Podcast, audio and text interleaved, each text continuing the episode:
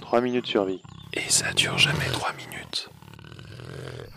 Eh toi. Oui toi, est-ce que tu as déjà passé la nuit dehors en pleine nature? Est-ce que tu es du genre super équipé, expert en marche ultra légère ou total néophyte?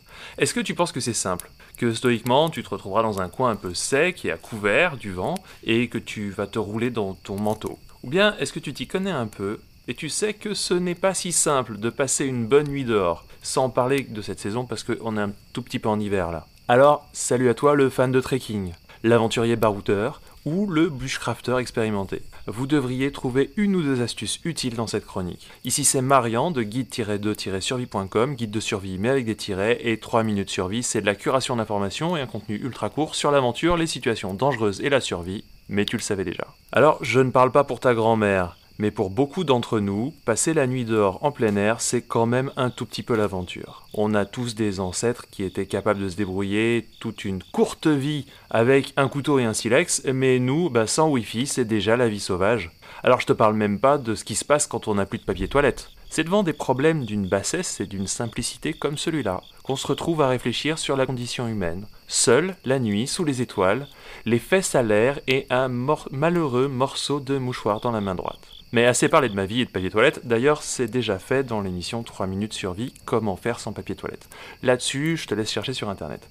Aujourd'hui, nous allons parler de comment optimiser ton sommeil dans un camp pour la nuit. Alors, la plupart des conseils qui suivent sont ceux de Dan Wowak, le créateur et instructeur de l'école de survie coldcrackerbushcraft.com. Il est instructeur de survie dans les Appalaches depuis plus de 10 ans. Autant dire qu'il a de l'expérience à revendre. Ses vidéos d'ailleurs sont excellentes, je te les recommande chaudement euh, si jamais tu parles déjà anglais. Alors, astuce numéro 1, moi je pars du principe que tu as déjà le nécessaire pour t'endormir à l'abri. Je veux dire, tu as une tente, un tarp ou un hamac, tu sais monter tout ça, et puis tu as surtout un sac de couchage ou une solide couverture de laine, et enfin, tu as une couche isolante pour te protéger du sol ou du vent en hamac. Euh, par exemple, un matelas gonflable. Oui, parce que pour info, j'ai eu la bonne idée euh, une fois de dormir en hamac en plein été, mais sans matelas, juste au-dessus du lit d'un ruisseau. Autant dire que j'ai eu un peu froid toute la nuit. Astuce numéro 2, une fois n'est pas commune dans cette émission,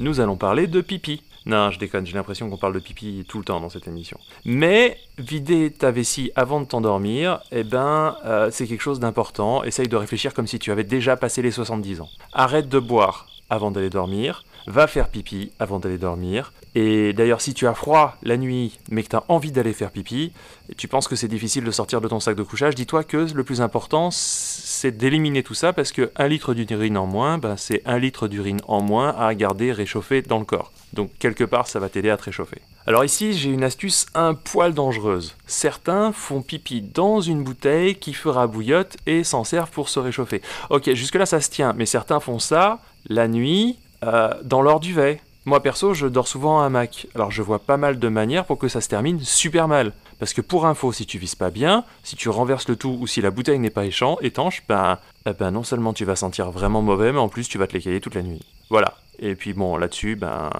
si on repart sur cette histoire de faire pipi avant de se coucher et de pas s'hydrater avant, ben, hydrate-toi de bon matin avec par exemple un petit café. Astuce numéro 3, supprimer les couches de vêtements. C'est plutôt contre-intuitif, non? Oui, parce que généralement quand on a froid, ben, on ajoute des couches de vêtements pour emprisonner la chaleur. Mais le sac de couchage, lui, en fait, il est fait pour ça, spécifiquement. Donc en fait, toute couche de vêtements est rapidement superflue, voire contre-productive. Ouais, ouais, j'insiste, contre-productive. Petit témoignage d'un soldat de l'armée US, ils étaient obligés de se déshabiller au moins jusqu'aux t-shirts et caleçons, voire, euh, et ils étaient d'ailleurs forcés d'enlever leurs chaussettes, au moins pour changer avec des chaussettes propres. Petite astuce euh, de scout d'ailleurs sur le sujet, prendre ta veste et la fermer et l'entourer autour de ton sac de couchage pour avoir une couche supplémentaire de chaleur mais pas à l'intérieur. Une autre astuce courante, c'est de garder ses vêtements propres du lendemain au chaud dans le sac de couchage pour pouvoir les avoir le lendemain euh, ben, chaud en fait. D'ailleurs, tant qu'on est à parler de vêtements, parlons spécifiquement de chaussettes. D'une manière générale, changer de chaussettes et de sous-vêtements juste avant de dormir, c'est plutôt une bonne astuce. Ce sera toujours plus confortable que de porter des vêtements humides de la journée notamment si on a fait des efforts. Le conseil qui me semble le plus pertinent, c'est d'enlever ses chaussettes, de laisser euh, l'humidité des pieds, on va dire ça comme ça, s'évaporer, et puis de mettre des chaussettes eh bien, sèches et bien chaudes pour la nuit, juste après. Astuce numéro 4, s'il fait froid, faire des pompes ou des squats, hein, ou même des burpees si on est vraiment hardcore, juste avant de rentrer dans le duvet. Parce que faire quelques pompes, eh ben, faire quelques exercices, tout ça, ça va réchauffer le corps juste assez pour que ce soit agréable de rentrer dans le duvet et réchauffer le duvet rapidement. Ça fonctionne très très bien avant d'aller se coucher, mais c'est aussi très utile au réveil pour se réchauffer et lancer la journée, lancer la machine. Alors, certains vont râler que ça réveille un peu juste avant d'aller dormir, et c'est très très vrai, mais généralement, dans ce genre de situation, tu es déjà bien fatigué par ta journée, bien assez pour t'assurer une très très bonne nuit de sommeil. Astuce numéro 5, et franchement celle-là je la trouve très utile, garder sa lampe frontale à portée de main. Certains enroulent la lanière autour du poignet, moi c'est ce que je préconiserais, mais d'autres la laissent autour du cou, et pourquoi pas après tout, il y a très très peu de chances de s'étrangler.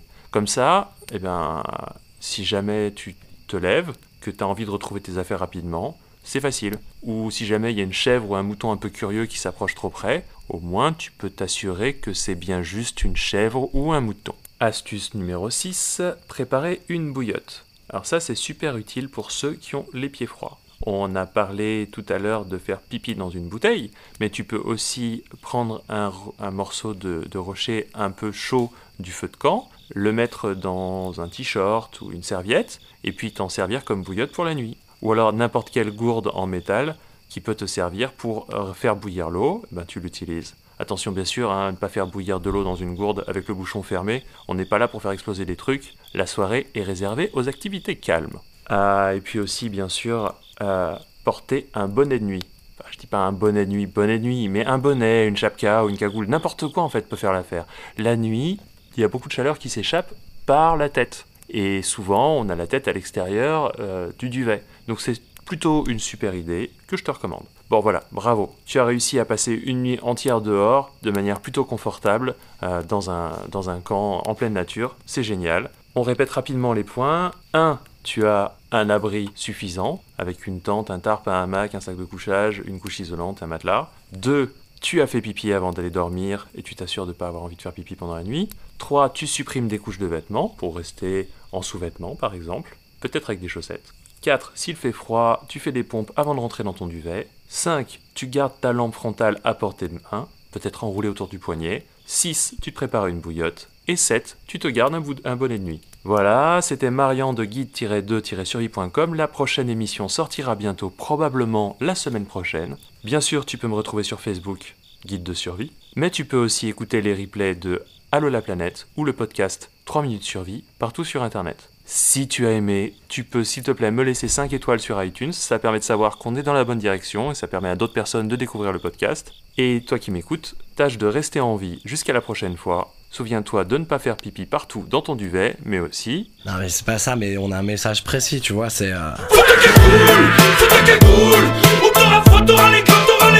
les